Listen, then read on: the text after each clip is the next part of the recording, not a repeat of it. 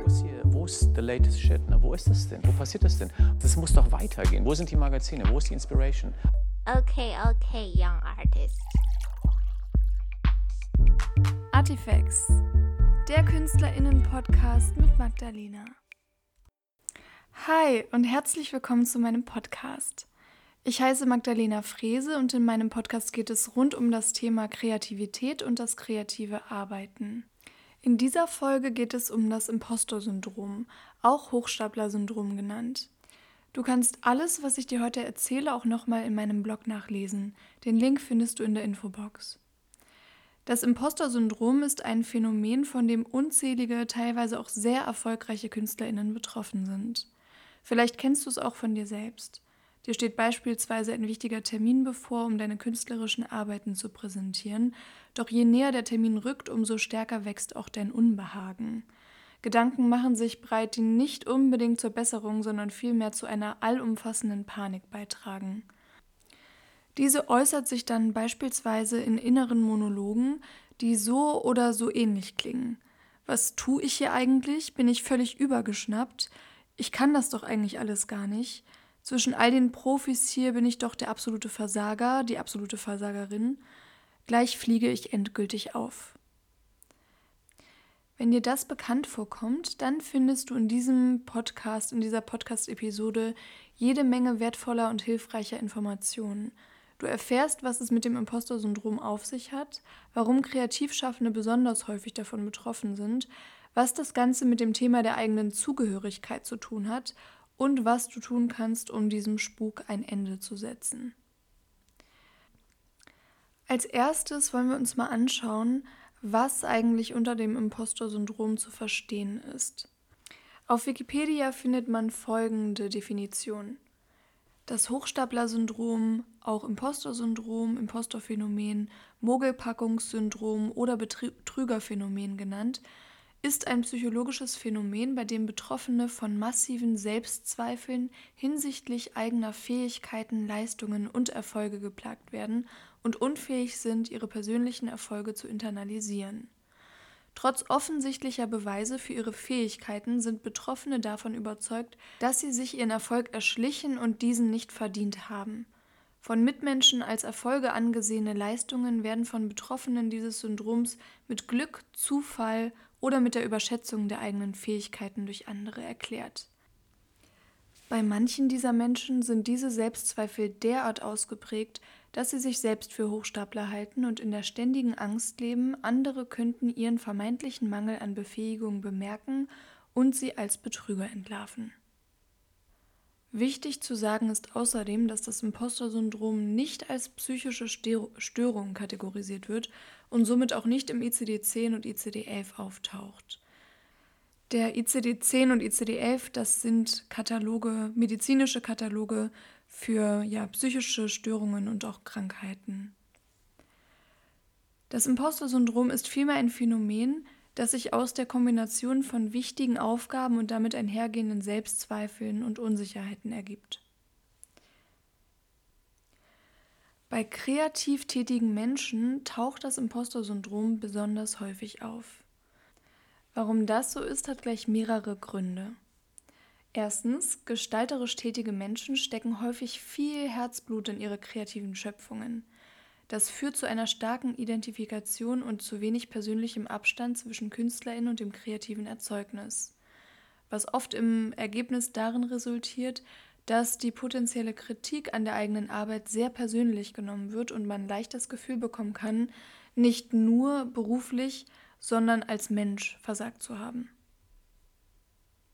Zweiter Grund, in Zeiten von Social Media, die wir als Kreativschaffende schließlich häufig nutzen, um unsere eigene Arbeit zu vermarkten, sind wir stets Bewertungen und Vergleichen ausgesetzt. Ich meine, Likes, Follows und Shares auf Instagram, YouTube und TikTok lassen grüßen. Obwohl wir eigentlich alle wissen, dass wir uns davon nicht beeindrucken lassen sollten, gelingt das nicht immer. So kann sich gelegentlich das Gefühl einschleichen, versagt zu haben, wenn etwas nicht oder zumindest nicht gleich die erhoffte Wirkung erzielt. Die Bande zwischen der empfundenen Unsicherheit und dem Impostor-Syndrom sind eben sehr, sehr eng. Drittens, Kreativ schaffende Personen wagen sich überdurchschnittlich oft in unbekannte Gewässer hinaus, die sie sich zunächst einmal erst erschließen müssen. Das Gefühl, sich immer wieder neu beweisen zu müssen, ist also omnipräsent. Hierbei können sich je nach Situation durchaus Gefühle von Unsicherheit breit machen, und diese stellen einen ausgezeichneten Nährboden für selbstdestruktive Gedanken bzw. für das Imposter-Syndrom dar. Selbst wenn eine Arbeit dann erfolgreich verläuft, so ist dies nur dem Glauben geschuldet, Glück gehabt zu haben oder sich den Erfolg eigentlich nicht verdient zu haben. Was folgt, ist oft die Angst, an die vorangehende Leistung nicht anknüpfen zu können. Typisch für das Imposter-Syndrom ist ein gewisser innerpsychischer Ablauf, der immer nach demselben Schema abläuft und sich zudem ständig wiederholt. Ich habe mal eine Grafik auf meiner Instagram-Seite hochgeladen. Die findet ihr unter dem Namen Artifacts mit ganz vielen Unterstrichen. Ich verlinke sie aber auch nochmal in den Show Notes. Eine ähnliche Grafik wurde 2011 erstmals im International Journal of Behavioral Science unter dem Namen The Imposter Phenomenon veröffentlicht. Ich habe das Ganze mal übersetzt und eben in dieser Grafik, die du dir anschauen kannst, visuell veranschaulicht. Ich erkläre das Ganze aber auch nochmal, dass du es dir zumindest vorstellen kannst, wenn du das jetzt nicht vor Augen hast oder selbst wenn du es vor Augen hast, damit du es besser verstehst. Das Ganze gleicht einem Kreislauf. Mit Beginn eines Auftrags oder einer zu erledigenden, für einen selbst bedeutsamen Aufgabe schleichen sich starke Selbstzweifel ein, auf die mit einer der beiden Verhaltensmöglichkeiten reagiert wird. Akribische Vorbereitung oder Prokrastination. Hat man sein Ziel erreicht, hat das jedoch nichts mit dem eigenen Können zu tun, sondern ist vielmehr das Ergebnis einer extrem perfektionistischen Vorarbeit oder wird als glücklicher Zufall abgetan. Das war nichts als reines Glück. Die anderen nehmen das falsch wahr, ich werde völlig überschätzt. Hätte ich mich nicht so akribisch vorbereitet, wäre ich am Arsch gewesen. Wären da so die Standardglaubenssätze, die dann in den Köpfen herumgeistern. Somit wird positives Feedback nicht ernst genommen und kann nicht in das eigene Selbstkonzept integriert werden. In der Folge verstärkt sich die Wahrnehmung der eigenen Person als Hochstapler oder Betrügerin. Es machen sich enorme Selbstzweifel breit und potenziell auch die Angst, jederzeit enttarnt werden zu können und als Versagerin oder Betrügerin aufzufliegen. In schweren Fällen kann auch eine Depression die Folge eines ausgeprägten Impostorsyndroms sein. Mit der nächsten bedeutsamen Aufgabe geht der Zyklus dann auch schon wieder von vorne los. Prominente Beispiele von KünstlerInnen mit Imposter-Syndrom. Es gibt zahlreiche Beispiele prominenter KünstlerInnen, die vom Imposter-Syndrom betroffen sind. Da wären beispielsweise Jodie Foster, Dave Gahan, der Sänger von Depeche Mode, Emma Watson, Lady Gaga, Jack Harlow, Lupita Nyong'o bis hin zu Beyoncé und Kate Winslet. Jodie Foster hat beispielsweise einmal, nachdem sie einen Oscar für eine Filmrolle gewonnen hat, gedacht, dies müsse ein schlechter Scherz sein und es würde sicherlich bald jemand bei ihr zu Hause klingeln, um sich den Preis zurückzuholen. Emma Watson sagte über ihr Imposter-Syndrom, es ist fast so, als würde mein Gefühl der Unzulänglichkeit umso größer, je besser ich es mache. Ich denke dann immer, jeden Moment wird jemand herausfinden, dass ich nichts von dem verdiene, was ich erreicht habe. Und ich finde auch anhand dieses Beispiels wird nochmal deutlich, wie stark Außen- und Eigenwahrnehmung ähm, ja, sich unterscheiden können. Kommen wir jetzt mal zu dem Thema der eigenen Zugehörigkeit und was diese mit dem Imposter-Syndrom zu tun hat. Menschen, denen wir uns zugehörig fühlen, haben einen massiven Einfluss auf unsere Identität und wie wir uns als Person erleben. Wenn wir uns so wie wir sind als angenommen erleben, färbt sich das auf unsere Identität ab. Ich bin okay. Das gilt auch umgekehrt. Erleben wir uns als ausgegrenzt oder nicht geliebt, hat dies auch Einfluss auf unser Gefühl von Identität. Ich bin nicht in Ordnung. Der Kern des Problems beim Imposter-Syndrom liegt also zu einem großen Teil im Empfinden der eigenen Zugehörigkeit begründet. Dieses Empfinden ist vorgeprägt durch die individuelle Biografie und soziale Herkunft. Letztere wird beeinflusst von Sprache, Sozialisation, Gesellschaft, Kultur, Moral, Bräuchen und Ritualen. Wir teilen sie mit Angehörigen einer Gruppe, also beispielsweise einer Nation, Gemeinschaft, Familie und so weiter. Und insbesondere die eigene Familie hat einen großen Einfluss auf das Zugehörigkeitsempfinden. Aber auch Freundeskreis und Subkulturen spielen eine große Rolle. Wenn du merkst, dass du mit deinem Verhalten aus einer Gemeinschaft, zu der du dich zugehörig fühlst, herausstichst oder herausstechen würdest, wenn du deine Ideen verwirklichen würdest, dann kann das schon die Ursache für dein Imposter-Syndrom sein. Wie du dieses Wissen praktisch für dich nutzen kannst und dein Zugehörigkeitsempfinden verändern kannst, erfährst du jetzt gleich. Zunächst wollen wir einmal der Sache auf den Grund gehen, zu wem du dich beispielsweise zugehörig fühlst. Also wenn es eben schon beim Thema Zugehörigkeit bei dir geklingelt hat, dann können wir jetzt gemeinsam genauer darauf eingehen. Falls das für dich aber kein Thema ist, kannst du diesen Abschnitt überspringen, um zu den anderen Mö Lösungsmöglichkeiten zu gelangen. Ich schreibe dir dann in die Show Notes, ab wann es dann für dich weitergeht. Die Zugehörigkeit zu einer Gruppe wird durch bestimmte Regeln, Werte und Normen definiert. Diese können explizit oder implizit formuliert worden sein. Welchen Gruppen oder Gemeinschaften man sich zugehörig fühlt, lässt sich beispielsweise anhand von Subkulturen erkennen, zu denen man sich zählt oder mit welchen man sympathisiert. Vielfach lassen sich diese anhand von ästhetischen Kriterien, zum Beispiel durch den Musikgeschmack, durch den Kleidungsstil oder durch ein bestimmtes Sprachverhalten, zum Beispiel Gendern oder Nicht-Gendern, oder anhand von mehr oder wenigen politischen Positionierungen und Werten ausmachen. Beachte dabei aber, dass sich ein Mensch niemals nur zu einer Gruppe oder Gemeinschaft zugehörig fühlt, sondern eigentlich immer Teil mehrerer Gruppen ist, also beispielsweise der Familie, der Berufsgruppe, dem Freundeskreis, Beziehungen durch Hobbys und so weiter. Wenn du also merkst, dass du gerne etwas auf dieser Ebene verändern möchtest, weil dir deine Zugehörigkeit in einem bestimmten Bereich quasi im Wege steht, dann habe ich hier eine kleine Schritt-für-Schritt-Anleitung erstellt, die du befolgen kannst. Diese besteht aus Fragen und Hinweisen, wie du diese für dich beantworten kannst. Plane hierfür ruhig etwas Zeit ein und nimm dir, wenn du möchtest, Zettel und Stift zur Hand. Du kannst auch diese Podcast-Folge hier pausieren, damit du die Fragen ganz in Ruhe für dich beantworten kannst. Und wie gesagt, alle Fragen findest du auch nochmal äh, schriftlich in den Shownotes im Blogartikel. Frage 1. Wem oder welcher Gruppe fühle ich mich zugehörig? In welcher Gruppe darf ich mich wie verhalten?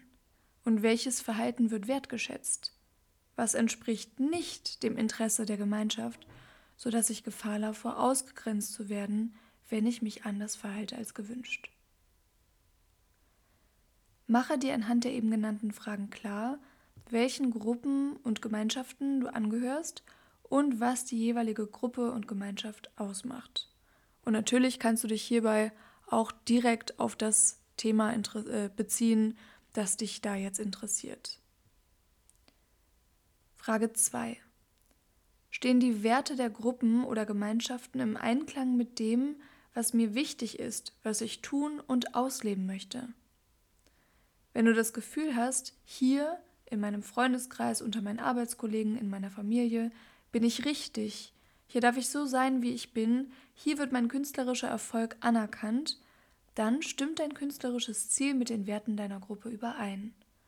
Falls dem aber nicht so ist, frage dich, ob dies vielleicht der Ursprung für das Auftreten des Imposter-Syndroms bei dir sein könnte und ob du auf dieser Ebene etwas verändern möchtest, beziehungsweise einer bestimmten Gemeinschaft noch länger gänzlich angehören möchtest.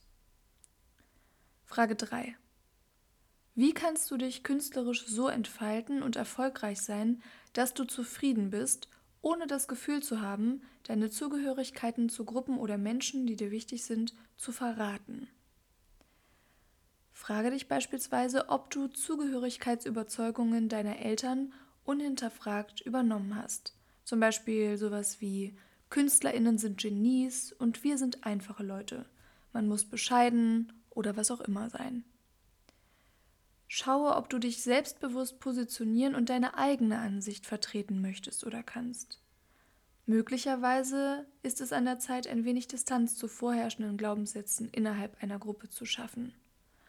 Auch kann es eine Lösung sein, sich gänzlich aus Gemeinschaften oder Beziehungen herauszunehmen, falls sich dieser Gedanke für dich richtig anfühlt. Du siehst also, die Zusammenhänge sind ganz schön komplex und es kann möglicherweise auch etwas dauern, das eigene Eingebundensein zu durchschauen. Es lohnt sich jedoch, insbesondere wenn du merkst, dass dich die nachfolgenden Tipps nicht ausreichend weiterbringen, dich mal damit auseinanderzusetzen. Schließlich steht dein Ziel im Konflikt mit deiner Zugehörigkeit zu einer oder mehrere Gruppen, und da wir Menschen soziale Wesen sind, kann sich das sehr bedrohlich und beängstigend anfühlen, weshalb wir uns dann unterbewusst selbst sabotieren. Kommen wir jetzt aber mal zu den Tipps, die du ansonsten erstmal versuchen und anwenden kannst, ähm, die dir genauso dabei helfen können, das eigene Imposter-Syndrom abzuschwächen oder auch gänzlich aufzulösen. Je nach, individueller, je nach individueller Ursache und Ausprägung kannst du eine oder mehrere Optionen wählen, um dich mit ihrer Hilfe an die Arbeit zu machen. Erster Tipp. Mache deinen Selbstwert unabhängig von deiner künstlerischen Leistung.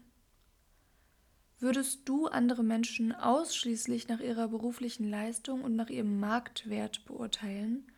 Ich hoffe nicht. Kreativschaffende mit Imposter-Syndrom allerdings identifizieren sich oft mit dem, was sie erschaffen. Werde dir darüber bewusst, dass dein Selbstwert unabhängig von deinen künstlerischen und/oder beruflichen Erzeugnissen ist. Auch wenn du das in deiner Kindheit anders aufgefasst hast, möglicherweise durch Erfahrungen in der eigenen Schulzeit oder durch Erziehungsmethoden der Eltern, und wir in einer auf Leistung getrimmten Gesellschaft leben, dein Wert als Mensch bleibt unangetastet von dem, was du leistest. Wenn du dir diesen feinen, aber wichtigen Unterschied immer wieder in Erinnerung rufst und so Distanz zwischen dich und deiner Arbeit bringst, kann das schon einen immensen Unterschied machen. Gezielte Übungen, Bücher, Meditationen und Hypnosen zum Thema Selbstwert können dir dabei helfen, diese innere Haltung zu festigen. Bei Interesse kann ich dir auch gerne selbst einige Übungen vorstellen. Und wenn du daran Interesse hast, dann lass es mich unbedingt wissen. Du kannst mir gerne eine E-Mail schreiben. Ich packe dir die E-Mail-Adresse in die Show Notes oder mich auch über Instagram kontaktieren beispielsweise. Zweiter Tipp: Sprich mit anderen über dein Imposter-Syndrom. Reden hilft. Erstens bist du definitiv nicht allein mit deinen Ängsten und Selbstzweifeln. Wie du bereits gesehen hast, werden selbst die erfolgreichsten und bekanntesten KünstlerInnen vom Impostor-Syndrom heimgesucht. Du brauchst dich also nicht zu schämen, sondern kannst dich mit einer Person deines Vertrauens oder mit anderen Kolleginnen aus der Kreativbranche austauschen. Und ich bin mir sicher, du wirst ganz schnell merken, dass es auch vielen anderen so geht. Wenn man sich mal offen mit jemandem darüber austauscht, kann das allein schon unglaublich entlastend und befreiend sein. Auch kannst du dir immer wieder in Erinnerung rufen, dass du vom Impostor-Syndrom betroffen bist. So lassen sich deine Selbstzweifel und Ängste besser einordnen und als Phänomene und nicht als Tatsachen begreifen. Dritter Tipp. Nimm deine Erfolge wahr. Auch wenn sich der Tipp vielleicht ein bisschen cringe anhört, ich kann dir nur raten, ihn dennoch auszuprobieren. Werde dir dessen bewusst, was du bisher alles schon erreicht hast. Nimm dir hierfür ruhig Zettel und Stift zur Hand und sammle alles, was dir an bereits überwundenen Hindernissen, an kleinen und größeren Erfolgen einfällt. Das können bedeutende, aber auch ganz banale Dinge sein, auf die du stolz bist, selbst wenn sie keine Bedeutung für andere Menschen haben. Notiere dir unbedingt auch positives Feedback, das du von anderen erhalten hast. Und das kannst du rückwirkend machen und du kannst es auch in Zukunft machen, wenn du positives Feedback bekommst. Erstens hilft die Methode dabei, deine Stärken wahrzunehmen und dir ein durchaus kraftvolles Gefühl von Empowerment und Wertschätzung zu geben. Mit diesem Fokus, quasi einem Gegenangriff, lässt sich das Imposter-Syndrom schnell wieder austreiben. Zum Zweiten hilft der Blick auf deine Stärkensammlung für den Fall, dass sich erneut negative Gedanken und Selbstzweifel einschleichen wollen. So kannst du ihnen gleich den Wind aus den Segeln nehmen, sodass sie ihr negatives Potenzial gar nicht erst entfalten können. Vergiss außerdem nicht, deine Stärkensammlung regelmäßig zu aktualisieren. Sie kann eine sehr wertvolle Ressource für deinen künstlerischen Erfolg sein. Und auch das Feiern deiner Erfolge gehört dazu. Wenn du also irgendwas geleistet hast, worauf du stolz bist, dann räum dem ruhig ein bisschen Zeit und Raum ein äh, und feiere das vielleicht mit einem schönen Film, mit einem leckeren Essen, mit einem Restaurantbesuch, mit einem Kinobesuch, mit was auch immer dir einfällt und Spaß macht. Und jetzt der vierte Tipp, der ist schon auch eher wieder was für Fortgeschrittene. Erschaffe dir ein alter Ego. Diesen etwas umfangreicheren, dafür aber sehr wirkungsvollen Weg hat Beyoncé gewählt. Sie hat sich aufgrund ihres Impostor-Syndroms ein künstlerisches alter Ego namens Sascha Fierce zugelegt, um sich kurz vor Auftritten gewissermaßen in eine andere Person zu verwandeln und Dinge zu tun, die sie sich selbst nicht zutrauen würde. Hierzu ein kleiner Bildausschnitt aus einem Interview mit Oprah Winfrey. Den lese ich einfach mal kurz vor für die Leute, die es hier nicht sehen können. Du findest das Bild aber auch hochgeladen bei Instagram. Und zwar fragt Oprah Winfrey, When does Sasha Fierce show up? Und Beyoncé sagt, When I hear the crowd, when I'm nervous, when I have to perform. Then Sasha Fierce appears in my posture and the way I speak. Beyoncé hat sich Sasha Fierce mit Hilfe einer bestimmten Technik namens Character Invention aus dem NLP und der Drama Therapy angeeignet. Wenn ihr wissen wollt, wie diese Technik funktioniert, mache ich da gerne mal was gesondert dazu. Lasst mich das gerne wissen.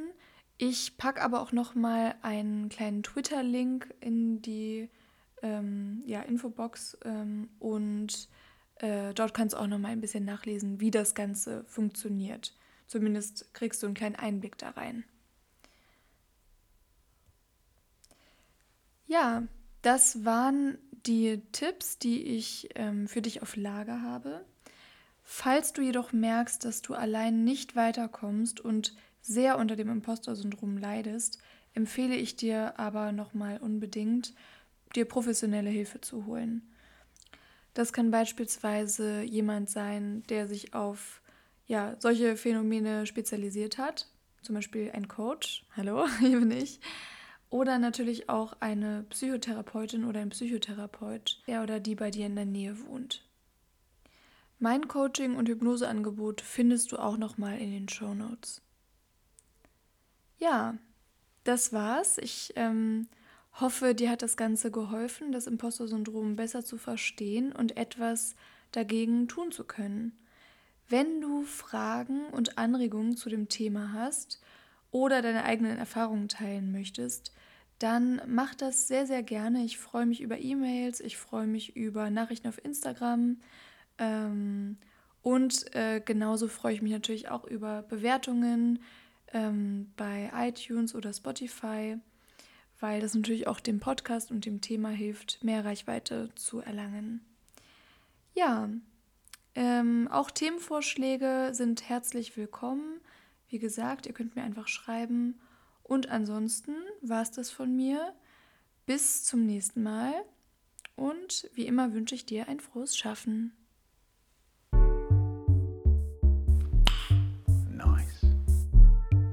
Das war Artifacts, der Künstlerinnen-Podcast mit Magdalena.